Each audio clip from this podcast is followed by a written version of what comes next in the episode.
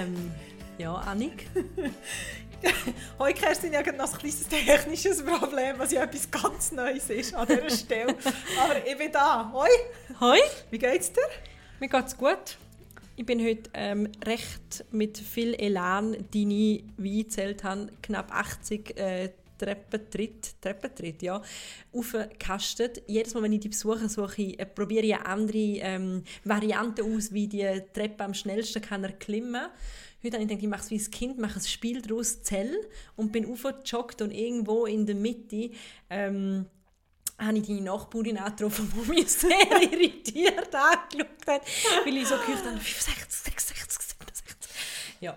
Sie wird es dir verzeihen. Das hoffen wir. Aber ich du hast mich belohnt erneut mit erstens einem Drink, äh, kühlen Americano und noch viel besser mit meiner absoluten Lieblingssalzigen Oliven. Ja, und das können wir jetzt nicht mehr in dieser oh. Staffel zumindest. Vielleicht bekommen wir für, jedes, für jede Staffel ein neues Snack. Ein neues Snack haben. Wie geht's dir? Hey, gut. Es war irgendwie eine Woche, wo sehr, sehr viel... Ähm, gelaufen ist, so, wo wir müssen bereden es, es gibt sehr viele sehr viel Sachen, sehr viele Fragen. Ja, die Welt ist nicht stillgestanden die Welt ist Ostern. Still, nein, auch nicht am 1. April, obwohl wir das Gefühl, das Gefühl hatten, dass ähm, der Abgang von «I burn for you», a.k.a. Ähm, Reggie Sean Page ein 1. April-Scherz war, aber es ist es nicht. das habe ich, ich habe ja lustigerweise den Post gesehen von Richardson Official Netflix und ohne Scheiß ja. drunter ein Kommentar. Der ist gerade abgesendet worden und drunter ein Kommentar von der Kim Kardashian. Wirklich, no shit Sherlock. Und sie nur so, no, wait, what? Und ähm, so lustig, dann habe ich das gepostet und nachher haben mir zwei Kollegen auf meine Instagram-Story so zurückgeschrieben, ja, das ist sicher ein 1. April-Scherz, aber ich habe natürlich schon lange ausgerechnet mit Zeitverschiebungen haben gemerkt, das ist kein ähm, ah. 1. April.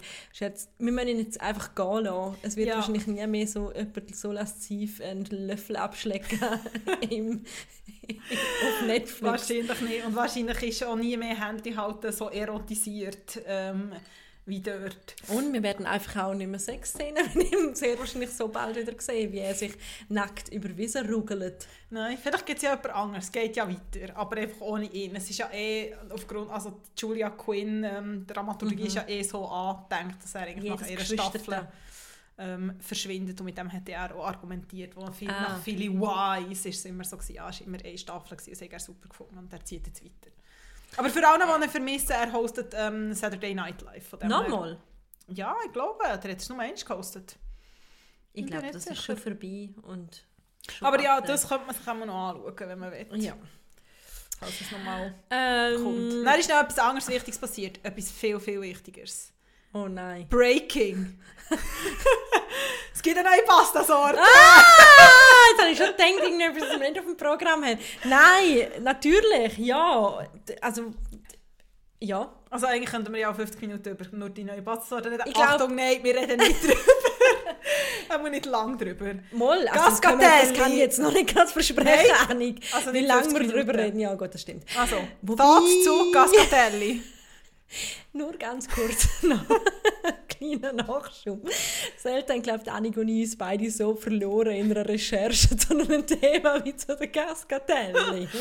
ja. Ja, ähm, ja, also so ein lustiges Thema. Also es ist ja eigentlich ist das Ganze schon zum, ähm, zum Scheitern verurteilt, weil die Cascatelli sind eine amerikanische Erfindung. Genau. Entwickelt hat sie der Podcast-Host und Foodjournalist Dan äh, Pashman zusammen mit einer Pasta-Firma Sfolini. Und der Pashman hat auch in seinem Amerikanische Pasta-Firma. Amerikanische Pasta-Firma. Aber wenn sie Sfolini heißen. Genau, nein, ja. Italian Sounding. ja. Ähm, und machen sicher eine Marinara Sauce. wahrscheinlich schon. Ähm, sie machen Double Ragu, ist ihr ähm, Rezept, ah, okay. was sie darüber lesen. Und für alle, die Italienisch können, es ist herrlich. Bitte lesen, was der Corriere della Sera schreibt. Ähm, weil es ist so eine suffisant, leicht so Augenbrauen, erhebende, man sieht so der Journalist, wie er es gesagt hat. weil es fängt eigentlich damit an, dass ja die Amerikaner und die italienische Küche immer schon ein bisschen schwierig war. Es ist jetzt sehr grob paraphrasiert, mhm. weil anscheinend ähm, New York Times mal ein Rezept hatte für Pasta mit Ketchup und sie das als Tomatensauce oh, advertised wow. haben. Ähm, ja, was hast du gedacht? Also eben, es ist sehr interessant. Er ist dann durch Amerika gereist und hat irgendwie ganz viele verschiedene Skizzen gemacht und hat Experten interviewt und Ideen verworfen. Was ja schon so eine herzige Geschichte ist. Und ähm, also nichts gegen mal einen Teller Pasta Alfredo in Amerika, habe ich alles auch schon gehabt. Ähm, zwei, zwei Sachen wahrscheinlich für mich, wo ich bemerkenswert finde. Erstens einmal finde ich lustig, dass er ähm, die er hat die Pastaformen untersucht nach der Sauceability, genau. der Forkability und der Tooth Sinkability. Und das hat mir eigentlich schon abgelöscht. weil ich eigentlich so dachte, ich bin ja wirklich jemand sehr, sehr verkauft. Aber dort bin ich wirklich so gewesen. Und dann, als er so war, it's very important, irgendwie die rechteckigen einem, also jemand oder eine Journalistin hat es beschrieben als ungefähr kommaartige Nudeln. Es ist mhm. wirklich, man kann es wirklich nicht beschreiben, googelt. Ähm, und dort hat es mir aber irgendwie abgelöscht mit dieser Sauceability und keine Ahnung, welcher Ability auch noch. Und dann dieser T-förmigen Dings und dann dort so. Und dann so einmal. Vor allem auch, weil, ich glaube, und da komme ich zum anderen Punkt, er äh, zieht ja auch so ein bisschen über Spaghetti her. Ich glaube, genau. das ist der nächste äh, Grossverrat. Ich selber bin auch niemals ein riesiger Spaghetti-Fan. Ich bin ein viel größerer Fan von Spaghettoni oder von Spaghetti Quadrati oder Spaghetti alla Chitarra. Ja. Nur zum das mal sagen. Ähm, aber er versteht auch nicht, glaube ich, so ganz, dass es nicht um Geometrie und Forkability geht bei Pasta, sondern dass sehr viel von der Formen auch von einem Handwerk kommen und einer Leidenschaft gegenüber ähm, den Lebensmitteln. Ja, und dass es wie einfach auch davon kommt, dass, was er glaube auch nicht begriffen hat, ähm, oder das unterstelle ich ihm, dass nicht jede Form von Pasta mit jeder Sauce geht. Also das man stellt so die Harzberg, wenn irgendwie weiß auch nicht, Pesto mit, weiß doch auch nicht, Farfalle oder irgendwie so. Oder Pesto mit Benelische. Pesto mit Benelische oh, oder das Pesto kann sich ja nie daran festhalten. Das ist wirklich, das ist wirklich ja, also ich weiß ja. auch nicht, das, das ist wirklich ein Struggle. Das geht mir absolut auch so. Ähm, an dieser Stelle, wer uns noch nicht so lange folgt, das habe ich glaube immer mal wieder gedroppt, äh, folgen Pasta Grannies auf ja, Instagram, wo man einfach richtig meditativ kann Großmütter aus Italien dabei zuschauen, wie sie still einfach ihre Garganelli mm. eins nach dem anderen auf der Tischplatte formen und ja. weg. Ja. Ihr seht das natürlich nicht, aber ich mache das gerade sehr schön an, ja, an Anix Tisch Vielleicht vor. es gehört. aber ich habe noch zwei Fun Facts. Weißt du, was die Urform ist von der italienischen Pasta? Habe ich nicht gewusst der Gnocco. Er macht mega sehr viel und die zweite Form macht noch viel mehr Sinn. Orecchiette. Ja, es macht ich mega viel Sinn. die gleiche Quelle wie du. die gleiche Quelle, aber das, hat, das habe ich mir nie überlegt. Aber es macht ja, weil es hat einen Gnocco gegeben und irgendwann war genau. so ein genau. kleiner, verwöhnter äh, Bub neben der Nonne, der das gemacht hat und gesagt äh, ist nicht schön und ich bin Daumen drauf ja. und so ein Gnocchi entstanden. Äh, Orecchiette. Die Geschichte so. ist nicht ganz so überliefert, aber wir sind beide überzeugt, dass es so ist. Es macht irgendwie Sinn. Und das zweite Fun-Ding in diesem in diesem Komplex von, von ähm, dieser neuen Pastaform, die übrigens benannt ist, auch Why So Ever nach Cascada, wo italienisch der Wasserfall ist. Ich, ich Aber Cascanelli macht gar keinen Sinn. Nein, und Cascatelli ist glaube ich äh, grammatikalisch nicht richtig. Also, ja. ja, ich weiß auch nicht. Äh, für mich sieht es nach einem Wasserfall aus. Mich jetzt eben erinnert an Creste di Gallo, ja. ähm, die Hahnkamp-Pasta, genau. wo ich genau. letztens, ähm, äh, kleiner Geheimtipp, im Coop Seal City. Ähm, ich habe leider das Päckchen nicht mehr gefunden, aber es ist so eine kleine, irgendeine kleine Pasta-Firma. Ähm, also ich nicht Barilla, keine Angst. Achtung, die Barilla Pasta. Achtung, die Barilla, uh. Nein, ähm, es hat auch so eine beige Etikette, so nichts so draufgeklebt, so recht simpel und ähm, wirklich uh, gute Creste di Gallo. Und ja. für mich hat es ein bisschen die Form sich an die erinnert. Ja, für mich auch. Nein, also aber so mit dem Tee und mit dem... Gefunden. Ja, ich weiß auch nicht. Und das irgendwie grösser sein und das Forkability, denke ich so, ja, du bist kein fünfjähriges Kind, du kannst schon Pasta aufdrehen mit einer Gabel. Ich bin nicht so ein Hörnli-Typ wo irgendwie so martialisch mit dem, Aha, mit dem Gabeln... so Inforkability einfach so, wie, wie es auf der Gabel, wie es sich aufgabeln lässt. Ja, also die Beschreibung ist, how easy it, it is to get the shape on your fork and keep it there. Aber denke ich so, leer mal Pasta essen.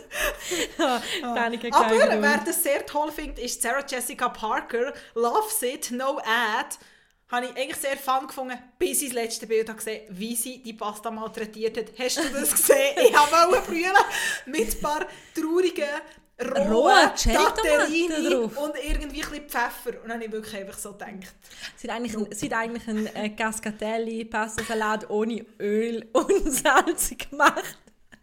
Was wahrscheinlich nicht die neue Feta-Pasta wird, wo das Internet breakt. ähm, ich glaube auch nicht. ich habe auch noch einen lustigen Pasta-Fun-Fact erlebt diese Woche. Und zwar habe ich auch ähm, vor, äh, irgendwann in, de, in, dem, in dem letzten Jahr habe ich mal Faella-Pasta entdeckt. Die haben nicht Die nur eine wahnsinnig Instagrammable, schöne Verpackung. Äh, es gibt sie zum Beispiel im Globus. Ich gebe lauter Shopping-Tipps da. Kulinarische Shopping-Tipps. Ähm, und äh, ähm, Vesuvio heisst die eine Form, keine Ahnung warum. Und das sind so, sind so sehen so ein bisschen aus wie Kringel. Wie so, Wie so ein Schneckli. wie, so, wie, wie das Innere von einer Schnecke. Das klingt jetzt grusig, aber so. Auf jeden Fall hat Chrissy Teigen ähm, die Woche irgendwie so ein schnelles Ragout gemacht. Aber die sehen ein bisschen aus wie zusammengedrückte, ich habe es jetzt gegoogelt, ein bisschen wie zusammengedrückte Fusilli, weil sie so trädelt sind. Ja, Ich glaube nicht, dass ein Schneck innen so aussieht. Egal. ich glaube schon, wenn man eine Schnecke, wenn man eine Meerschnecke so rauszieht mit dem Zahnstocher. Rügelt er sich dann so auf, nie sieht- mehr Schneck. Ja. Okay. Egal, Chrissy Tiger. Chrissy Teigen hat irgendwie ein Ragout gemacht und irgendwelche Zucchetti damit gestufft. I don't know. Und hat sie Ragout und gefunden, hey, machen doch zum Beispiel da noch äh, ein Ragout draus. Und dann hat sie die Vesuvio von Faella äh, gekocht. Und dann hat sie so eine Angewohnheit, die bei mir so ein bisschen etwas triggert, dass ich nicht verstehe. Sie geht immer mit ihren Händen und ihren riesigen künstlichen Nägeln in das Essen rein. Das ist so Also, Jamie sie Oliver, der dann- hat doch immer so mit den Händen nein, nein, nicht mal mit Ja, aber so, sie geht mehr so mit dem einzelnen Finger rein und dann hat sie die so ein bisschen drüllt und zeigt, wie, die, wie das Ragout in die einzige Rille rein ist. Das war ein bisschen eklig, gewesen, aber sie war völlig begeistert, gewesen, over the moon von dem Faela. Und ähm, ihre, ihre Mann, der Johnny Boy, auch. Und ähm, das habe ich sehr ein Fun Fact gefunden, weil ich denke, Christy, das hätte ich dir schon lange können sagen Ja, das stimmt. Hättest du mir mal angerufen, ich hätte dir gesagt, Ja. kauf Pasta. Und ähm, das ist ja auch so eine, die äh, Verfechterin ist von der italienischen Küche, aber dann gerne immer sagt, sie macht, ähm, sie nimmt für irgendwie ähm, italienisch basierte Soße, nimmt sie Marinara, was so italienisches, wie so eine Art Barilla fertig Pasta, Soße ist Tomatensauce und sie denken aber immer noch Zucker drin und amerikanische Tomatensauce haben tendenziell schon eher ein bisschen viel Zucker drin. Ja, bitte. Vielleicht sollte man einfach eben ähm, Man kann einfach eine gute alte Passata auch kaufen von Mutti oder Belati und sie genug lang kochen, dann hat es auch nicht mehr riesen Bitzen drin. Genau. Aber auch ein anderes Thema. Riese was? Bitzli. Grosse Bitzli? Aber ein bisschen ist doch ein bisschen. Nein, aber ein Bitzli Nicht ist ja ein viel, Stück. sondern ein wir bisschen. wieder in Berndeutsch für Anfänger. Irgendwie ist das auch so ein neues, hat sich so als neue Subkategorie eingeschlichen.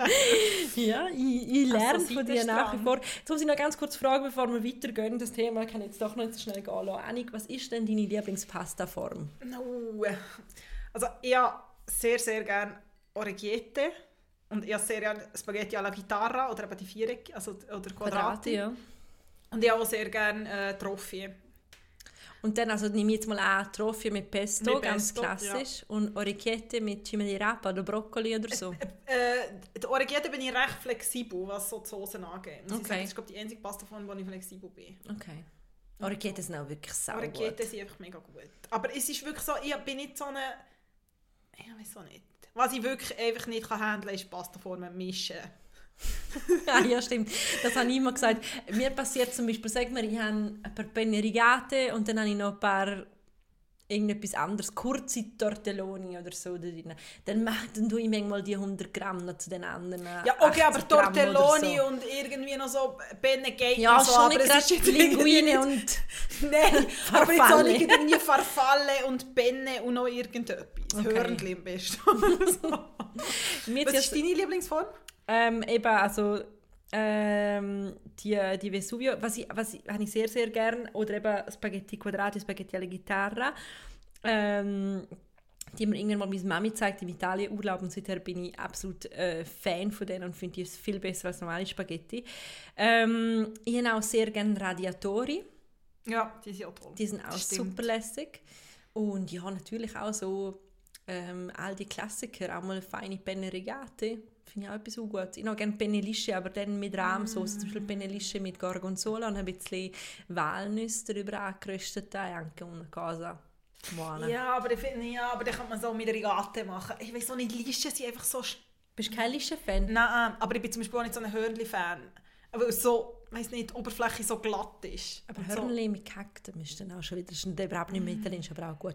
Mir hat übrigens gefreut, dass damals vor einem Jahr, wo wir noch denkt haben, wir den Supermarkt leer kaufen, im Coop Wiedeke, wo ich noch in Wiedeke gewohnt habe, ähm, alles ausgeräumt war außer Nüdeli von Barilla. Oder Pasta Integrale ist ja in Italien, es hat ja mega ja. viele Bilder gegeben. Das, ja. Und ja. Benelische übrigens so. Jetzt auch noch Sinn, das ist ja die Das macht für dich Sinn, gell? So, ja, das macht für mich Sinn. Aber eigentlich können wir ja über andere Sachen noch reden. Ja. Ach, ich glaube, ich glaub, irgendwann muss es ein Ciao von now Spin-off geben, wo wir nur über Pasta reden. Oh, Pasta reden. Das ja, würde mir sehr entgegenkommen. Ja, ähm, mir auch. Nein, ähm, ich habe dir noch einen Artikel ähm, weitergeleitet und habe gesagt, ich würde gerne mit dir über den reden. Und zwar ähm, ist es ein Artikel aus der Weltwoche und ich habe mir eigentlich mal geschworen, um nicht mehr über die Weltwoche-Artikel, die Art von Artikeln der Weltwoche zu reden oder zu tweeten oder zu schreiben, weil ich das Gefühl habe, jede Schlagzeile, jedes Wort, das man sich aufregt, gibt der Redaktion und dem Team noch Aufwind, um genau so weitermachen. Sie fühlen sich bestätigt bei jeder Kritik. Jetzt weiß ich nicht, wie viele Weltwoche-Redakteurinnen oder Redakteure oder Chefredakteure äh, Ciao von auch hören. Falls schon, Roger, Saletti, Spaghetti. ähm, ja, aber auch wenn, eben, freut mich sogar, wenn er da zulässt. Ich frage mich nämlich tatsächlich, ob der Artikel über seinen Schreibtisch gegangen ist. Ich kann es mir nicht vorstellen, dass äh, der Roger Köppel so etwas Verblendendes durchgehen lässt. Er selber als Vater, es geht um Mutterschaftsurlaub und um die Nora Chronik, wo Impfstoffbeschafferin ist und ähm, BAG Vizedirektorin, also jetzt auch einfach nicht genau. einfach niemand. Und sie wagt es, Annik, ja. zum ja. Schwangersein während der Pandemie. Ohne Mutterschaftsurlaub ja, gehen. das ist wirklich, das ist sehr schön. Und den Vergleich habe ich vor allem extrem schön gefunden. Es steht da, was wäre wohl im Zweiten Weltkrieg aus der Invasion in der Normandie geworden, hätte General Eisenhower das Feld einem Stellvertreter überlassen müssen, weil er zum Babyhüten den Vaterschaftsurlaub nach Hause zurückgekehrt wäre. Ja. Ich kann nur lachen. Es ist wirklich so bizarr. Es ist wirklich extremst bizarr, weil ich bin nachher auch so gewesen, ähm, ja, also ich, ich war vor allem zuerst mega hässlich und dann bin ich so gewesen, okay, es ist extrem bizarr, weil vor allem weiter vorne steht auch noch, wie schlau ist es, wenn bei einer bei der schwierigsten Logistikübung seit dem Zweiten Weltkrieg die Impfgeneralin erstens durch eine Schwangerschaft abgelenkt ist Und zweitens in der heißesten Phase des Gefechts nicht auf der Kommandobrücke stehen wird. Und ich denke mir einfach so, wenn das die einzige fähige Person ist, im ganzen BAG, die einzige, die über irgendetwas entscheiden kann, die einzige, die Ahnung hat von dem, ja, sie hat eine unglaublich wichtige Rolle. Es geht überhaupt nicht darum, um ihre Rolle, um ihren Einfluss und um ihr Können zu schmälern. No.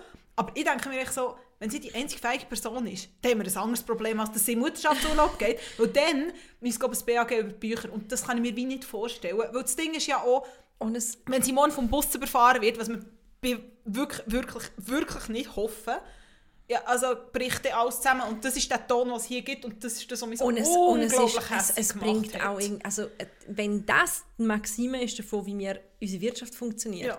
dann kann keine Frau im gebärfähigen Alter je in einer Führungsposition Nein. sein, nie.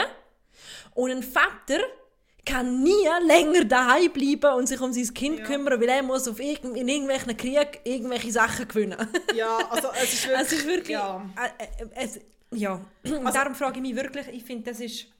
Also ich habe es höchst bedenklich Next gefunden. Level ja. sexistisch. Und ähm, also ich weiß wirklich nicht, ich weiß wirklich, also das Bild, ich, ja, ich verstehe nicht, wie das ansatzweise mit, mit, mit der Realität von irgendeinem Mann oder irgendeiner Frau hier in der Schweiz zu tun haben. Nein, und ich finde vor allem das, was du gesagt hast, also eben, wir, wir, wir vorher gelacht haben, weil es einfach auch so dermaßen bizarr ist. Aber es ist das, was du gesagt hast. Also was Natürlich, es ist die Weltwoche, es ist ein Beispiel, es ist einfach, es geht in diesem Artikel auch noch weiter um die Impfstoffbeschaffung und so und natürlich fahrt es sehr klare Linien und trotzdem ist es einfach sehr, sehr entlarvend, weil es zeigt jetzt genau, es ist eine Frau in einer sehr, sehr hohen Position, wahrscheinlich eine der wichtigsten Frauen im Moment mhm. im Schweizer Politzirkus. Sie ist sehr jung, wo man einfach mal muss sagen, Props mit 40 Vizedirektorin vom BAG zu sein mhm. was, und sie hat Botschafterinnenstatus, weil sie ist zuständig für Internationales auch beim BAG also das ist eine unhure Leistung, ist eine riesige Leistung und, das ist, also, und sie ist mehr als verdient, bin ich überzeugt auch in, dem, in dieser Position. Mhm. Und zum sicher sie auf das reduzieren, eben so, ah ja, du bist jetzt Mutter und, oder du bist ja, jetzt und Mami. abgelenkt durch die Schwangerschaft, und du bist das abgelenkt ist durch, Genau, also du bist jetzt abgelenkt durch die Schwangerschaft. Also du bist schwanger, du bist nicht krank und du bist nicht irgendetwas. Und abgesehen davon, wenn eine Frau krank sein während der Schwangerschaft, sucht sie sich nicht aus. Und das ist auch etwas, was man durchaus muss ernst nehmen. Und auch wenn eine Frau abgelenkt ist durch die Schwangerschaft. Es gibt so viele Gründe. Und, und die Pauschalisierung und die Verurteilung finde ich Und es ist ein absoluter Tunnelblick also, auch dazu, wie es zu einer Schwangerschaft kommt. Ja. Ich meine, ist es für sie mega geil, zum jetzt schwanger sein mit all dem Stress? Nein, wahrscheinlich eher nicht. Vielleicht geht es auch prima, das wissen wir gar nicht. Als Küchenbesucher geht es auch überhaupt gar nicht an finden sie es vielleicht doof, dass, dass ähm, zu einem Zeitpunkt sie ein Kind kriegt, wo sie vielleicht lieber, keine Ahnung, würde noch gewisse Sachen fertig machen. Das geht vielen Frauen so, die im Arbeitsleben sind. Aber Achtung, wieder Spoiler, man kann das Ganze auch nicht immer so wahnsinnig gut planen. Ja, und es geht du einfach... Kein, du wirst nicht einfach schwanger auf Knopfdruck. Ja, und also, es geht ich weiß nicht, wie das bei der Weltwoche funktioniert, aber äh, bei den meisten Pärchen funktioniert es nicht so. Ja, und es geht einfach niemand etwas an. Also es geht niemand etwas an, ob sie während der Pandemie schwanger wurden oder warum oder warum nicht. Also es ist einfach no one's business und es ist einfach niemandem dran zum, zum Urteilen und das ist genau das Problem. Also who are we to judge? Es geht einfach wie so, es ist egal. Ich meine, ja. was hat sie denn so machen? Ja, nein, ich habe vielleicht einen Kinderwunsch, vielleicht nicht einen Kinderwunsch, aber es geht allgemein darum, nicht zu sagen, ja, also, also ich nehme mich jetzt zurück zum Wohl von der ganzen Schweiz und irgendwie die Märtyrerin machen. Und, also sorry, das ja, ist doch was, einfach... Also, und, äh, und es geht einfach aber, niemand etwas an, es ist ihr Privatleben. Ja, und vor allem, wie willst du das planen? Ja. Also wenn sie das Kind im Sommer kriegt, ist irgendwann, äh, ist irgendwann letztes Jahr gezeugt worden, hätte sie soll ihrem Partner sagen, du, sorry Schatz, ist jetzt noch drei Jahre Pandemie wenn wir mal schauen, ich check mal schnell mit dem alle, wie es aussieht. Wir haben das Gefühl, bis im Juli sind wir durchgeimpft. dann ja, können wir wieder loslegen. Also es ist wirklich so bizarr und ich finde es ich find's wirklich noch der Eisenhower-Vergleich, ja. also wenn nicht also wenn, wenn man den schreibt und nicht checkt, wie beschissen er ist, ich kann es nicht anders sagen. Ja, und in dann ist mir wirklich also, so etwas von brutal total verpeilt. Also es ist wirklich, ich, also wirklich, Danik hat es richtig gesagt, lasst euch bitte nicht davon ablenken, dass ich gelacht habe. Ich bin einfach manchmal an dem Punkt mit dem Blatt, wo ich nicht mehr weiss, was ich sonst noch machen soll. Aber dass wir uns das nochmal reinziehen. Ja. Von der Schwangerschaft abgelenkt. Vergleich mit dem Eisenhower, wo im Krieg ist und für den, wie steht's, Vaterschaftsurlaub zum Babyhüten. Genau, das habe ich auch so, aber das genau. genau. Also es ist für, für mich jetzt einfach ganz, ganz viel, in, in sehr wenigen Sätzen, ganz, ganz, ganz, ganz, ganz viele problematische mhm. Sachen drin. Und Absolut. ganz, ganz viele Sachen, die in abgeschwächter Form immer noch da sind. Und das ist das Problem. Es ist meistens nicht in dieser Klassenform, aber es ist das Problem, dass es immer noch da ist. Und warum wir uns dann auch entschieden haben, um über das zu reden, dass es nicht nur um die Weltwoche soll gehen, aber es gibt einfach immer wieder, aus ganz verschiedenen Ecken, dass A, in der Pandemie viel mehr Frauen angegriffen worden sind. Ähm, der Dagi hat vor ein paar Wochen mit drei Wissenschaftlerinnen geredet, die alle sehr jung sind, alle sehr wichtig sind. Ähm, in der Pandemiebekämpfung so in der Schweiz. Und sie haben mit denen geredet und, und sie zitieren zum Beispiel eine Studie von der Uni Zürich, ähm, wo Reaktionen auf Berichte von Journalistinnen und Journalistinnen, Journalisten untersucht hat und dort geht es auch darum, um Männer werden angegriffen oder männliche Wissenschaftler werden angegriffen, jetzt hier zum Beispiel der Althaus zitiert, der Epidemiolog, aber es ist eine sachliche Kritik. Mhm. Und bei den Frauen ist es oft auf sexualisierte Art und es geht auf Person. Mhm. Also es geht auf Person, so gang doch zurück auf Deutschland mhm. zum Beispiel, wo eine deutsche Wissenschaftlerin ist. es sind Sachen, geh doch zurück ins Labor, es sind Sachen an, von dir, die ich eh nicht mehr lesen. Ähm, und das, also und so, dass man Wissenschaftlerinnen, wenn sie sagen, hey, ich finde das und das nicht gut, sehr einfach gesagt, man es mit einem trotzigen Kind vergleicht, dass man jegliche Kompetenz ihnen abspricht. Und das ist einfach das Problem, wo, wo, wo immer wieder dazu kommt. Und ich meine, von Kompetenz absprechen, hat's, das ist, ist nochmal etwas anderes, aber hat es diese Woche in Italien einen Fall gegeben, Good mhm. old Chiara Ferrani, wo wir gleich nochmal an dieser Stelle darüber reden weil das nämlich auch das Problem zeigt, wenn Influencerinnen sich wagen, Achtung, sich politisch zu äußern und nicht nur über ihre neue Louis Vuitton Handtasche zu reden. Ich folge ja ähm, ihm am Fedez noch nicht so lang und äh, bin ja mittlerweile recht Fan. Erstens mal, wie wahnsinnig herzig er sich emotional mit seiner Tochter gezeigt hat und irgendwie auch ähm, recht cool, ich glaube allgemein so, ist als Papa und irgendwie recht lustig. Er hat sehr viel Humor, so viel kann man schon mal sagen. Ähm, und er hat ähm, anscheinend ist es so gewesen, dass, also abgesehen davon, dass er sich gerade noch sehr für ein neues Gesetz genau. stark macht und deshalb politisch sehr aktiv ist und wirklich auch Stellung bezieht, das ist der eine Teil. Der andere Teil ist, dass ähm, seine Großmutter hätte geimpft werden hat sich dann irgendwie angemeldet, dann ist glaube etwas schief gelaufen, irgendwie äh, ja, also sie, hat, ja, also irgendwie ist sie auch nicht geimpft gewesen, obwohl sie hat geimpft sein. Und das Ding ist dann, wie es eigentlich angefangen hat, ist, dass dann Chiara Ferrani sich kritisch geäußert hat zum Impfplan, sage ich mal, oder, oder zu der ganzen Impferei der Lombardei, wo ja Mailand gehört zu der Provinz Lombardei oder zu dieser Region so. Und sie hat nachher einfach das Beispiel vom ihrer Großmutter ähm, gebracht und hat so quasi gesagt, ihr vergessen die Alten jetzt. Genau, und die hätte noch zum Beispiel, werden genau, und sie ist nicht mehr genau, aufgeboten genau, worden. Genau. Und Palim Palem, einen Tag danach, haben sie dem Nonna Fedez angerufen und gesagt, ciao. Genau, und das ist auch in den italienischen Medien noch mal ein bisschen nachgelesen, das ist irgendwie mega umstritten, weil irgendwie die, die lokalen Impfdinge sagen, wieso das sei nicht so war und so. Weil eigentlich geht es gar nicht so fest um Fedez seine Großmutter, weil was näher passiert ist, ist, dass eine Journalistin ähm, und man muss hier wie dazu sagen, ähm, dass es eher eine rechte Journalistin ist und dass sie eher also auf der, der Salvini-nahen Seite ist, hat Im tweetet... zu, zu Fedez und Genau, der auf der liberalen Seite sein, aber es geht dann nachher noch mal, genau, es geht dann auch noch weiter, es dreht dann noch mal mehr politisch.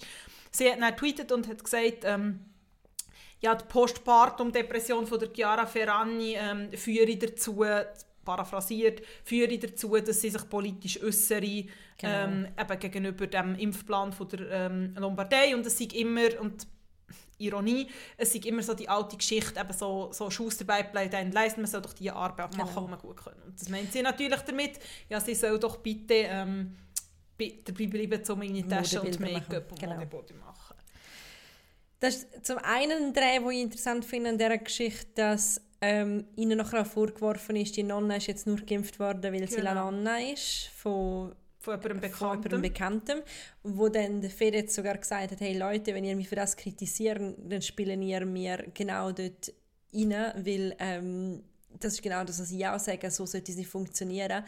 Die Lombardei jetzt einfach nicht im Griff. Mhm. Und das ist das eine, wo, wo, wo interessant war in dieser Diskussion. Ähm, und das andere ist eben, dass, dass Chiara Ferrani für, dann gefunden hat, hey, sorry, du bist eine Frau und du wirfst mir irgendwie Postpartum Depression vor und damit du schon völlig ins Lächerliche ziehen, äh, ein, ein Zustand, in dem unter dem wirklich wahnsinnig viele Frauen nach der Geburt leiden. Mm.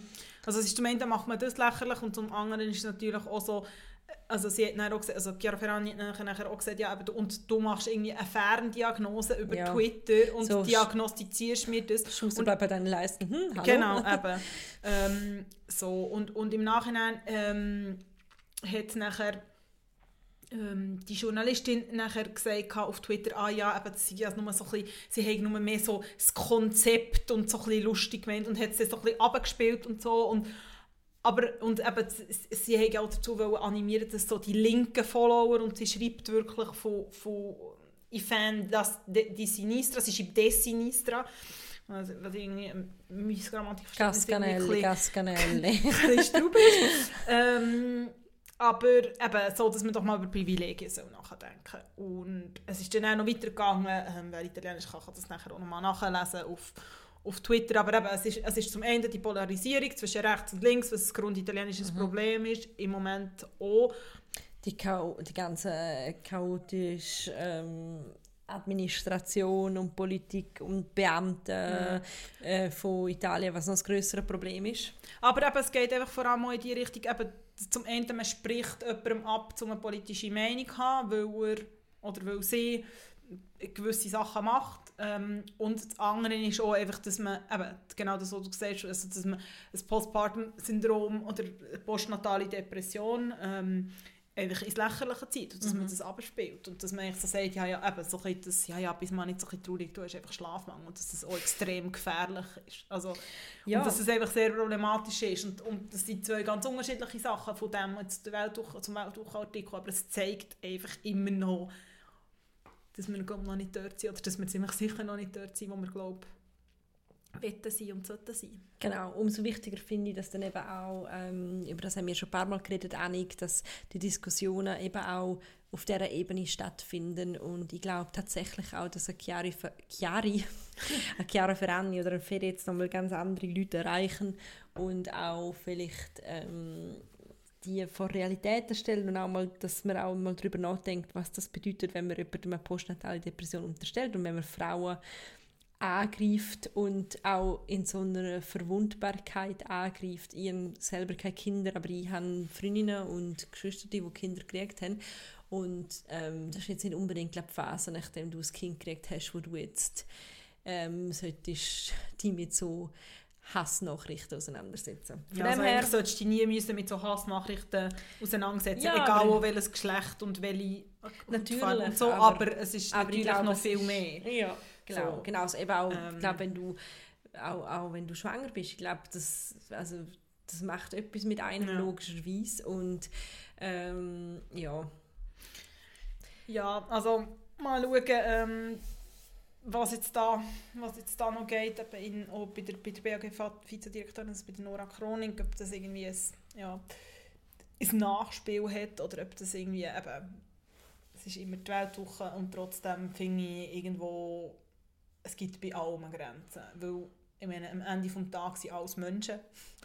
Und es kochen alle mit Wasser. Und ähm, ja. das vergisst man, glaube ich, manchmal bei, bei Leuten, die in der Öffentlichkeit stehen, bei Leuten, die, die in der politischen Öffentlichkeit stehen, aber auch in wo in der medialen Öffentlichkeit aber wo, ja, wo ihr Leben, ich sage jetzt mal, auf, auf Instagram ja, inszenieren. Wir haben schon auch gesehen, eben, es gibt viele Leute, die diese Sachen auch lesen, die das auch einfach glauben, die sich aufregen und das sind auch Multiplikatoren von einer Meinung und ähm, nur weil wir zum Beispiel einer Meinung sind und auch äh, uns in Bubbles umgeben, wo das so ist, glaube ich, herrschen da draußen noch ganz viele andere brutale und das ist eben ein Auswuchs davon. Ja. Wir kommen zu unserer Jetzt kommen so neuen so neue Rubrik. wir haben die ersten fünf Episoden hinter uns und ähm, Vielleicht können wir noch an dieser Stelle etwas sagen, das haben wir nämlich noch nie gesagt. Wirklich? Ja, wir haben das glaube nie so gesagt. Wir haben immer gesagt, es gibt ähm, äh, eine erste Staffel. Eine erste Staffel. Und die erste Staffel sind zehn Folgen. Das heisst, wir sind jetzt bei der sechsten und wir sind über der Hälfte. Kerstin und ich sind schon bisschen ähm, Und darum würde ich auch sagen, ist Parola auch nicht so ganz neu. Das, ist, das lassen wir jetzt einfach so stehen. Da ist die Parola vor Woche.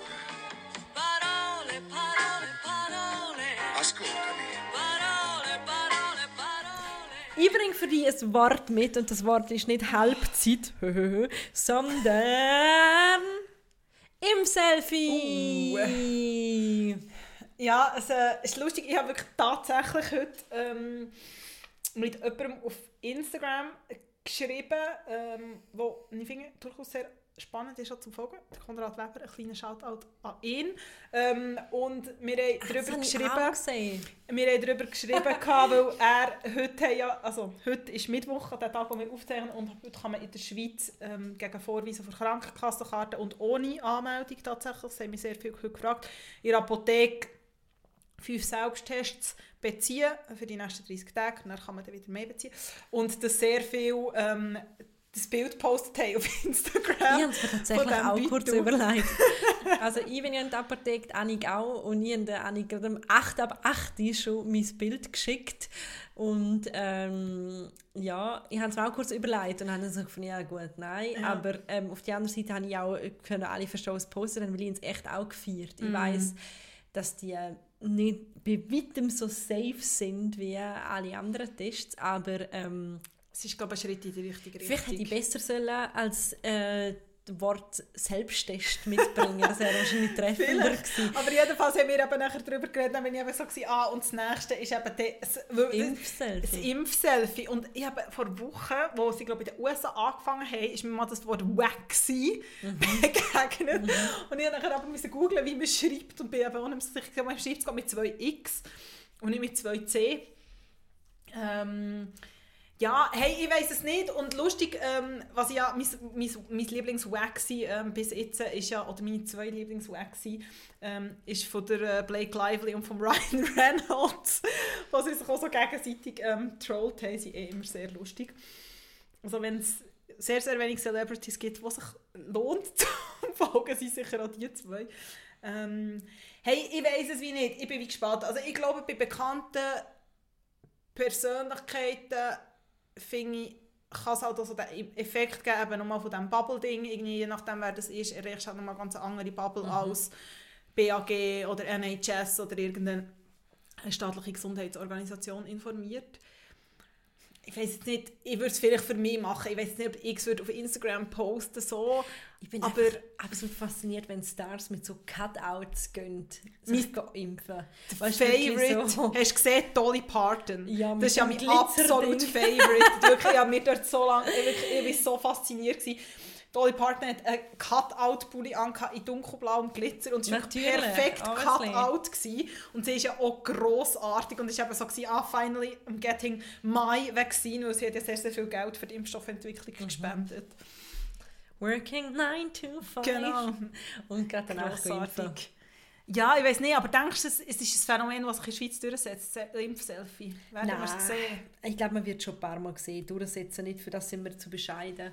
Aber auf der anderen Seite sieht man auch jetzt heute gerade bei dem, ähm, bei dem äh, Selbsttest, eine gewisse Erleichterung eben ist da und man hat so das Gefühl, ich habe es, ich habe es gekriegt, mm. ich mag es teilen und ich habe wirklich auch bei vielen von diesen, von diesen ähm, äh, äh, Posts heute auch so eine Erleichterung mhm. daraus rausgehört. Also, die haben auch ich. Ich finde es wirklich praktisch. Eben, äh, sind immer noch vorsichtig und ja. es ersetzt nicht einen PCR-Test und so weiter. Aber wenn man nur ein paar Schläfer kann rausholen kann, ja. die es haben und so merken und nachher einen Test können machen, ist das schon wahnsinnig ja. viel wert. Aber es ist das, was Kerstin sagt, es ist nicht ein PCR-Test. Also vielleicht, wenn wir jetzt Großeltern im Alter haben oder so, ähm, gegen besuchen, vielleicht eher nicht, aber vielleicht, wenn man mal, weiß auch nicht, fünf Leute oder mehr Leute, die jetzt Nacht drinnen oder Familie oder so jetzt gesehen. Ähm, ja, ist es zumindest, ist es zumindest etwas. Es gibt so eine, ja, Ey, äh, eigentlich ist es einfach nur Sicherheitsmaßnahmen mehr wie, mm. wie vieles andere und ich bin einfach froh, dass wir an dem Punkt jetzt erreicht sind. Das wäre vor irgendwie vier Monaten doch noch unvorstellbar gewesen. Stimmt. Ja. Das stimmt. Wenn wir weiter, und zwar ähm, wir haben irgendwie nicht eine Vorschau gemacht, über was wir reden. Nein, weil wir sind, wir sind so eingetaucht so ins Pasta-Thema. Ja. Ach, aber das ist ja okay, das ist jetzt ein Surprise. Ja, das ist es kommt noch etwas. Woo! Nein, und zwar ähm, ist seit ein paar, nicht seit ein paar Wochen, seit ein paar wenigen Wochen, muss man vielleicht so sagen, ist ähm, noch immer glaub, auf Netflix in den Top 10 und ich glaube in sehr vielen anderen Ländern auf Top 10 ähm, eine Dokumentation, die heisst Seaspiracy. Mhm. Und ich habe das gesehen und ich habe sie sehr lange nicht geschaut. Und habe mich aber dann entschieden, um zu schauen, nachdem ich in der NZZ am Sonntagartikel gelesen habe von der Dennis Bucher, wo an der Stelle auch schon ist vorgekommen, wo es darum geht, um wie dramatisch und wie fest wie ein Spielfilm dürfen Dokus genau. sein. So ein Thema, über das wir auch schon geredet haben, wo von auch einen guten Aufhänger. An dieser Stelle nochmal ein Shoutout an Tönis. Wir können jetzt auch nicht dafür, dass wir sie nochmal zitieren, wenn sie halt einfach so eine gute Journalistin ist. Ähm, aber es ist ein Thema, über das wir auch schon privat ähm, ab und zu geredet haben, weil auch der, der, der, der Film jetzt ja ähm, eben du musst das beschreiben, vielleicht können wir ganz kurz reinlassen in den Trailer, der gibt ja schon einiges Preis. Can you turn off the cameras? Thanks. Would you say there's any safety concerns for me making this film? If you're getting in the way of their business, you are risking your own life. The slaughter of these dolphins is a reaction to the overfishing that's happening. Er ist gemacht vom, oder die Hauptperson ist der 27-jährige Filmemacher der Ali Tabrizi und er ist immer fasziniert vom Ozean. So. Produziert ist er von Kip Anderson und er hat auch schon Cowspiracy vor einigen Jahren gemacht, wo ja der Leonardo DiCaprio auch gefundet hat. Und bei Seaspiracy ist eigentlich die Ausgangslage, ähm, der Ali ist immer fasziniert vom Ozean und hat irgendwie immer so gefunden, hey, man muss ihn doch retten und irgendwann so gefunden, hey, irgendwie nur der Plastik am Strand zusammensammeln kann es nicht sein. Und er kommt dann darauf, dass eigentlich die internationale oder die Fischereiindustrie ein riesen Problem ist und das eine führt zum anderen und es geht um wie Delfine geschlachtet werden, es geht darum, wie, Mön wie es eigentlich Sklaverei ist, wie Menschen über Bord geworfen werden und so. Es geht darum, dass in Japan irgendwelche Wal, äh, Wal, sorry, ähm, Haifisch ähm, die Flossen oben abgehauen wird, ähm, weil das eine Delikatesse in China ist und der Rest vom Genau. Fisch wird einfach weggeschmissen. Also es ist wirklich so, ich glaube, das habe ich an, an verschiedenen Stellen äh, gelesen, ich habe heute Mittag gerade mit einem Kollegen darüber geredet, es vergeht einem so ein bisschen die Lust, jemals wieder Mehr Fisch zu essen. mehr Fisch zu essen. Definitiv. Und es ist ein unglaublich... Wenn nicht gerade frisch gefangen vom Fischer Ja. deines Vertrauens sozusagen. Ja. Also es ist unglaublich eindrücklich, aber was mich mega gestört hat, ist, also es ist vor allem am Anfang und auch gegen das Ende, im Mittelteil ist es ein bisschen weniger, aber es ist unglaublich dramatisch. Und es sind Stilmittel eingesetzt, die man eigentlich wie so aus einem Action-Drama kennt. Also es ist oft es extrem schnelle Schnitte, es ist so mega dramatische Musik, es ist irgendwie an einer Szene, sie sind irgendwie in, in der Färöer, auf den Färöerinseln und, und dort gibt es ja eine lange Tradition vom Walfang und aber den kann man nicht immer betreiben, weil die Wale in dieser Bucht müssen sein. Und dann bekommt er den Anruf und dann ist alles so dramatisch und dann regnet es oder irgendwann der Rückspiegel. Und, und dann gibt es so Szenen, wo es um Sklaverei geht, die so illustriert sind, also wie so, nicht ein Zeichentrickfilm, aber wo ich dann so gefunden habe, hey, irgendwie, also mir ist es dann einfach irgendwann zu viel gewesen, weil der Film hat so viele Fakten und hat so viele krasse Sachen, Warum muss man es so dramatisieren? Und das ist irgendwie etwas, Ich bin was mich irgendwie umtrieben die, hat. die Frage stellt ja auch Dönis und sagt irgendwie, ähm, wie viel Inszenierung braucht es für die Vermittlung von Informationen? Und eigentlich ist es ja auch sehr eine journalistische Frage. Ähm, ich glaube, da kommen wir auch so ein bisschen zu dem ganzen Spiegelgate damals und um wie schmückt man Reportagen aus Genau. ähm, und das ähm, die es geht, die Frage ist eigentlich da, ist es Spektakel oder ist es Storytelling?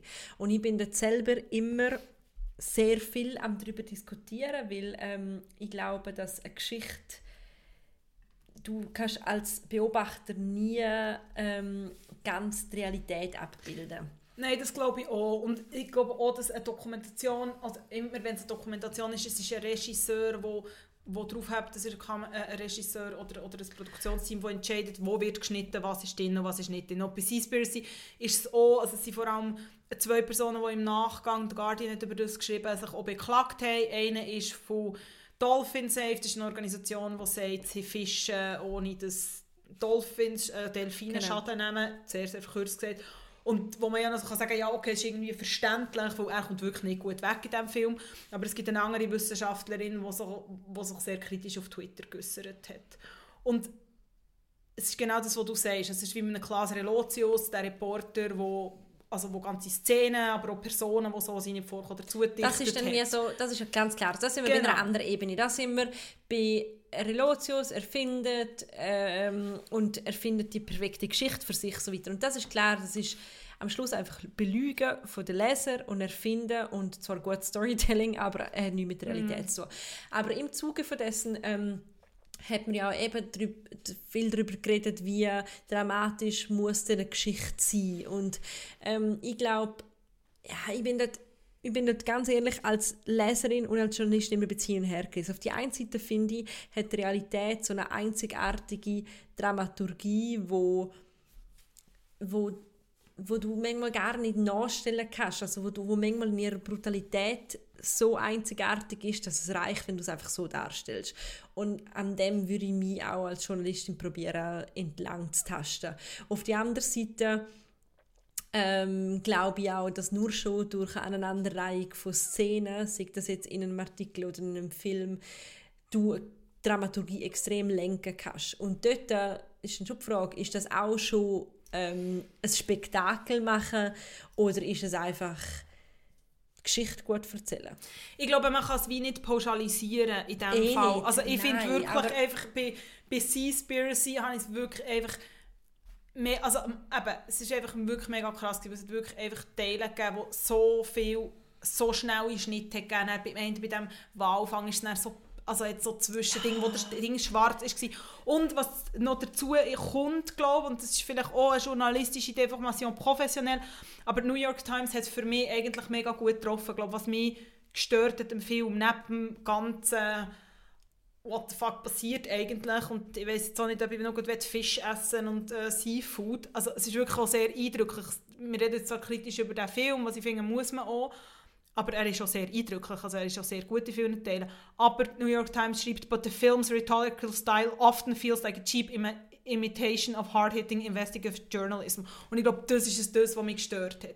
Also du siehst den in wie er um eine Ecke filmt und er ist irgendwie seine wackelige Handkamera von seiner Freundin und hat no, also weißt, es hat wie nicht so viel Mehrwert oder auch das extrem schnell geschnittene oder eben der überdramatische Call siehst du Es fünf ist halt Minuten auch im einfach- Regen fahren. Ja, Also, das ist aber im Speziellen, finde ich, auch einfach eine Überinszenierung von, ähm, von dem ganzen, ähm, eben, von dem äh, Rechercheur sein. Es ist natürlich auch ein gutes Bild, weil es funktioniert. Weil es ist David gegen Goliath. Also es ist irgendwie ein junger Typ, der den Ozean liebt, lehnt sich auf gegen MSC und all die riesigen... Also, Ich weißt, das- es ist im, im Grund ist es ja eigentlich recht ein einfaches Bild und es ist ja oft, wie etwas ins Rollen kommt. So. Aber- aber Aber das hat mich zum Beispiel gestört. Der Thilo Mischke, der deutsche Journalist, hat ja so eine, äh, eine Sendung gemacht auf Pro7 über äh, die Rechtsszene in, in Deutschland und macht Ja. auch ab und zu so investigative Sachen. Und mir genau das Gleiche dort so massiv gestört an dem Film. Es war immer Thilo Mischke, coole Sicht im Park. Jetzt bin ich unterwegs und Achtung, die filmen mir, Achtung, die rennen. Und die Inszenierung von der Person selber wird dann einfach auch ähm, ja, wird sehr groß und der Mut vom Reporter und die moralische Überlegenheit und dort dazu habe ich auch mal ähm, schon vor ein paar Jahren einen interessanten Artikel im Spiegel gelesen, wo ich auch ähm, noch, noch mal rausgesucht habe, wo es auch darum gegangen ist, um die ganzen Trends von diesen auch äh, Dokumentation auf Netflix, wo so ein bisschen äh, Netflix oder auch äh, ProSieben ist das glaube ich auch gewesen, also äh, Michael Jackson, R. Kelly, die ganzen Missbrauchsvorwürfe in beiden Fällen. Und ähm, später dann auch zu dem Fire Festival, wo es ja auch eine Dokumentation auf Netflix geht. Und ähm, wo ich finde, dort wird recht ähm, treffend gesagt, dass der Filmemacher ist hier nicht nur länger Rechercheur, sondern moralischer, therapeutischer oder eben sogar juristischer Akteur. Und ich glaube ähm, schon, dass es teilweise äh, moralische oder Themen gibt, wo, wo es das vertreibt, weil es einfach irgendwo durch eine klare Seite gibt und der Journalist entscheidet sich, sich auf die Seite zu stellen. Und ich finde, das muss nicht unbedingt schlecht sein, soweit die andere Seite noch angelost wird. Ähm, aber das Problem ist natürlich auch, dass du, und das wird eben, ja, dass nicht, immer abgebildet wird, was dann nachher mit diesen Informationen sollst anfangen sondern das wird dann am Zuschauer überlassen. Und in dem Moment gibt es halt einfach auch sehr viele Momente, wo die, äh, ja, die, die, Zuschauer dann auch können entscheiden wer sie an den Pranger stellen wollen und das auch einfach machen, ohne auch immer die Hintergründe kennen, wer so eine Dokumentation beispielsweise produziert hat. Und das muss ich noch ganz kurz sagen, zum Beispiel im Fall von Fire Festival, der Netflix-Doku, wo nachher alle teilt haben und so weiter. Was viele nicht haben, ist, dass ähm, die Doku von einem Ex-Geschäftspartner, von dem Eventmanager, von dem gescheiterten Eventmanager ähm, durchgeführt, äh, produziert worden ist. Also jemand, der ganz klar Interesse hatte, um eine Seite von der Geschichte zu erzählen. Und das ist der entscheidende Punkt für mich. Und dort ist es glaube ich, auch nicht nur eine journalistische Frage, sondern ist es wirklich auch in dem Sinne eine gesellschaftliche Frage. Weil das Ding ist ja dann, wie kann äh, ein Filmemacher oder ein Journalist oder ein Investigativjournalist, was ja bei denen, was der Anspruch ist bei diesen Dokumentationen und bei diesen Formaten, die du jetzt gesehen hast, es gibt ja den Begriff Docutainment, Mhm. also wo eigentlich ein, äh, ein, ein Kofferwort ist Mhm. zwischen Dokumentation und Entertainment, wo schon mal sehr viel aussagt, aber wo wie die Frage ist, wie wird der Journalist oder die Journalistin zum Aktivist oder zur Aktivistin? Und dort finde ich, wird es problematisch, weil genau das, was du sagst. Du hast oft als, ich sage mal, gemeine Zuschauer oder gemeine Zuschauerin, und das ist wertfrei, fast nicht die Chance zum herauszufinden, nicht wenn du, wenn du recherchierst und wenn du dich extrem mit dem auseinanderfindest, wer hat den Film gemacht. Und dann sind wir Genau. wieder beim Framing, oder? Dann sind wir dann wieder, okay, wer zeigt denn eine Sicht auf Sachen? Und normalerweise geht man ja, wie, sage jetzt mal davon aus, wenn ich eine Zeitung lese, wo jetzt nicht, ich weiss, die steht einer Partei nach oder eine Dokumentation, wo jetzt nicht irgendwie auf einem entsprechenden Sender läuft oder so. Oder, genau. Dass es eine gewisse Meinungsvielfalt hat und eh auch bei Reportagen und bei einem Film entscheidet, wo schneidet man, man, schreibt, man entscheidet, welche Szenen nimmt man rein. Aber es, und ich finde das nachher wirklich auch gefährlich in gewissen Sachen, weil, weil du natürlich so auch Leute in dem Sinn kannst manipulieren Und das finde ich schon... Und gerade bei Dokumentationen, oder bei so einer Netflix-Dokumentation, die sehr einfach konsumierbar ist, hat es natürlich es einfach eine massive so- Doppelmoral. Es wird so, Also- äh, so viel öfter teils äh, konsumiert als ähm, eben ein, ein Rechercheartikel. Also es ist wirklich so mittlerweile eine Konkurrenz zu der zu den klassischen News-Medien. Genau, und, Und- das ist ja auch okay und das ist ja auch gut, aber eben dann ist es einfach mega gefährlich, oder finde ich es einfach wie bedenklich, vielleicht nicht gefährlich, wenn wie Filmemacher zu Aktivistinnen oder Aktivisten werden. Und wenn nicht... Ja, mit die das finde- eigene, die eigene Befangenheit. Eben Fire Festival, ähm, der hat einfach noch ein paar Rechnungen Genau. offen gehabt und hat noch einen Film mitproduziert, wo ganz klar gelegt hat, äh, zum Beispiel seine eigenen Fehler sind natürlich nicht Mm, vorgekommen. Was für ein Wunder in dem Film. Und das ist halt so ein bisschen, du kannst einfach extrem äh, die Optik von der Gesellschaft auf ein Thema steuern. Genau. Ähm, Man muss sagen, bei Seaspiracy, das habe ich, vor allem am Schluss, ist es wie so, also er sieht dann auch so gewisse Sachen, was so wie ist, ja okay, also wo er in Teilen nicht selbstkritisch ist, aber wo er wie auch die Gegenmeinung irgendwie auch, also es gibt vor allem so eine Szene auf diesen Färöerinseln, ähm, also ich finde, das ist dort ein bisschen weniger das Problem, so, aber eben, man muss glaube ich einfach immer sich bewusst sein, bei Dokumentationen, dass es ein gewisses Ding Das und ich glaube, was du vorhin gesagt hast, eben, äh, also ich würde jetzt auch, ich würde auch eine Empfehlung abgeben, den Film zu schauen, einfach weil es hat extrem viel dichte Informationen Ja. drin, er hat sehr viel recherchiert, das ist extrem interessant und es bildet einfach auch nochmal Realität ab von dem ganzen ich benutze keinen Plastiklöffel und damit Genau. helfe ich äh, Genau. dem Meer, dass man auch einfach auch checkt, hey, es, es braucht im Fall noch ein bisschen mehr und äh, ja, einfach auch dort wieder mal sein eigenes Verhalten reflektieren. Und das finde ich mega wichtig. Ich glaube Voll. einfach, wir werden nicht darum herumkommen, in naher Zukunft darüber nachzudenken, wie wir äh, Podcasts oder ähm, Streaming-Dokus und eben, wie du sagst, das ganze Dokutainment, wie man sichtbarer macht, wo, äh, wa- was die Quellen dahinter sind und wer Produzenten sind. Und ich glaube, gerade so Produzentenrollen haben sich extrem verändert, weil einfach das Angebot so zugenommen hat und es auch einfach so eine auch so eine tolle Informationsvermittlung ist. Ich meine, es ist ja mega cool, wenn äh, junge Leute beispielsweise jetzt die Doku anschauen und sich plötzlich für die Welt mehr interessieren. Sind wir ganz ehrlich, es ist auch spannender als manche Arte-Dokumentation, was dann einfach heisst, Ja, absolut. Thunfische sterben aus. Ja, absolut. Das finde ich auch. Also ich sage auch nichts gegen das, aber ich finde einfach wie, es hat einfach mit der Hälfte an Ja, stilistischen Elementen da. Also eben, und ich finde auch, äh, die, eben die Illustrationen, die dann eingespielt sind und so, finde ich wirklich so, es finde ich wirklich einfach eine unnötige Dramatisierung, weil die Fakten sind genug krass und haben eine genug grosse Tragweite, dass es stimmt. Was ich gut gefunden habe, wenn wir von Transparenz und so reden, ist oft, er redet oft aus dem Off.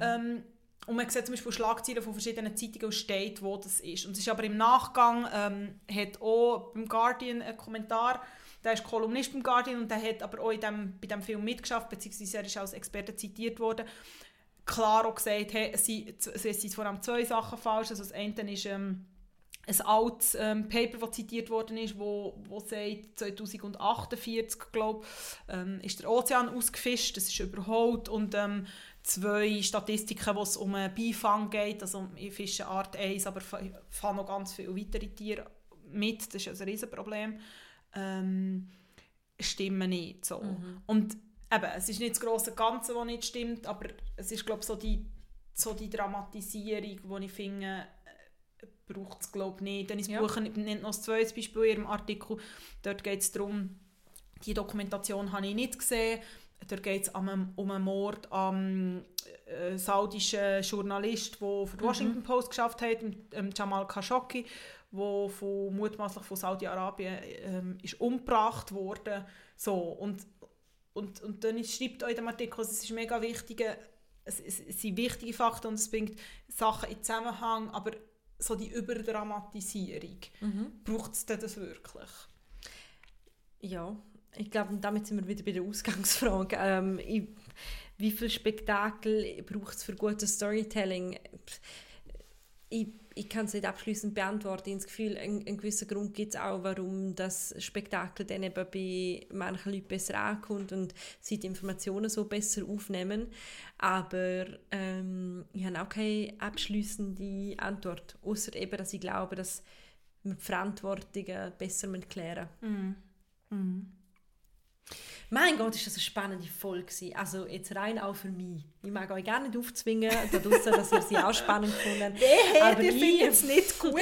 aber ich habe es spannend gefunden ähm, und wir kommen bereits zu den Tipps, obwohl es eigentlich heute schon voll war mit Tipps. Ich meine, Das nur stimmt. schon allein, bis ihr alle die Pastasorten durchgekocht haben, die wir euch empfohlen haben, das, das dauert schon allein, oder? Das stimmt. Das tut, das tut. Vielleicht könnt ihr ja nebenbei noch etwas anderes konsumieren, einen Podcast oder irgendetwas. Oder was empfiehlst du mir?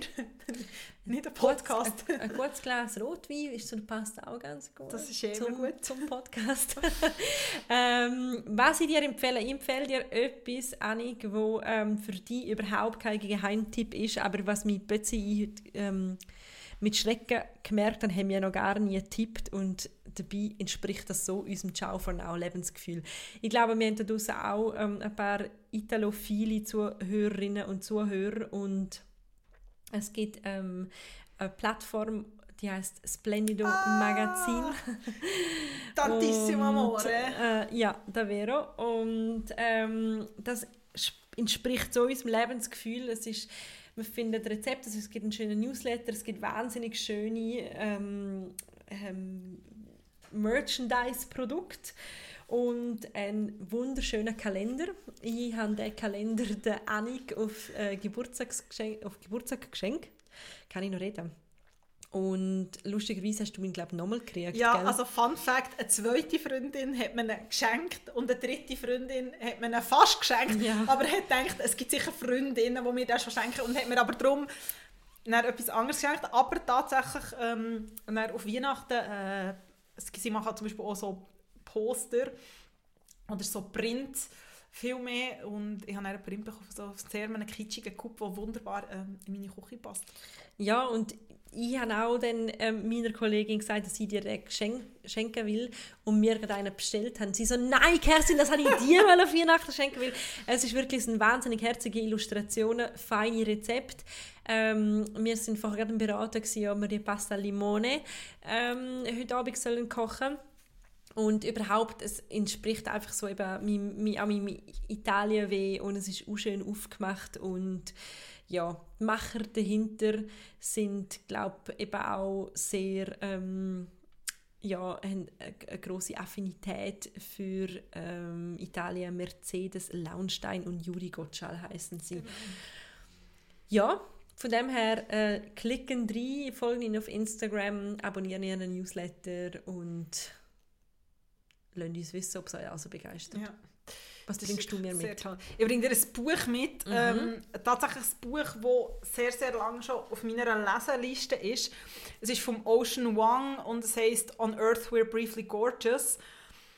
Es hat sehr, sehr viel, es ist 2019 rausgekommen, es hat sehr viel Lob dann schon bekommen und Auszeichnungen und es ist ein Buch, wo, also es, ist, es hat mich schon lange kein Buch mehr so in die Bann irgendwie reingezogen. Es geht darum, die Prämisse ist, es ist eine Geschichte von einem, und das ist auch kein Spoiler, es ist ein Brief von einem Sohn an seine Mutter. Und seine Mutter kann nicht lesen und seine Mutter ähm, ist ursprünglich aus Vietnam und sie sind emigriert in die USA. Es geht viel um, um Trauma, um Krieg, es geht um Familie, aber es geht auch so viel um Sprache, was man mit Sprache ausdrücken kann, was man mit Sprache nicht ausdrücken kann und was macht, wenn man Sprache nicht redet.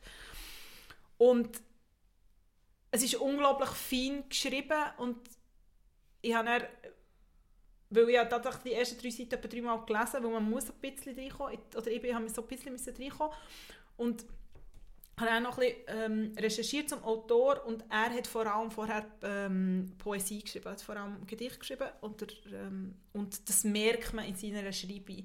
Und das ist etwas, was ich so in dieser Art nie gelesen habe, aber was sehr, sehr, sehr schön ist. So die Bilder, die er macht, aber auch sehr brutal, weil eben, es, geht um, es geht um Krieg und um Trauma und so. Und es ist ein Buch, das ich sehr empfehlen kann, weil es geht auch um, was wir letztes Mal ein bisschen hatten, es geht ein bisschen in die Richtung von Vanishing Half, auch wenn es ein anderes Setting natürlich ist, aber es geht viel auch um, um, um Race und Class und Privilegien und dass, es- dass nicht alle gleich privilegiert sind und dass es nicht für alle gleich einfach ist. So, ich habe äh, noch etwa 100 Seiten, ich bin noch nicht ganz durch, aber ähm, bin jetzt wirklich schon sehr, sehr begeistert. Und ich finde es ein sehr schönes Buchcover. Es ist ja wirklich, schön. don't judge a book by its cover, aber es ist, ähm, Well, you can with this one. das ist sehr, sehr Apparently. schön. Ähm, übrigens an dieser Stelle, wenn euch ähm, unsere Tipps gefallen, dann lasst uns das wissen. Ich habe zweimal die Woche eine Nachricht gekriegt, dass äh, das Buch Agromafia gekauft worden ist auf unsere Empfehlung hin. Ähm, einmal direkt und einmal via Instagram und das freut uns natürlich sehr und wir freuen uns auch, wenn ihr uns taggen, wenn ihr ähm, Chiara Ferrani Doc schauen oder Trash-TV oder einen Buchtipp geniessen. Genau. Ähm, Wenn euch zum Beispiel der Ranchbrunnen bei ähm, Mortgage or Marriage begegnet. think of yours truly, please. Nein, würde uns wahnsinnig freuen und ja, danke vielmals. Bis bald, Annik. Ciao for now. Ciao.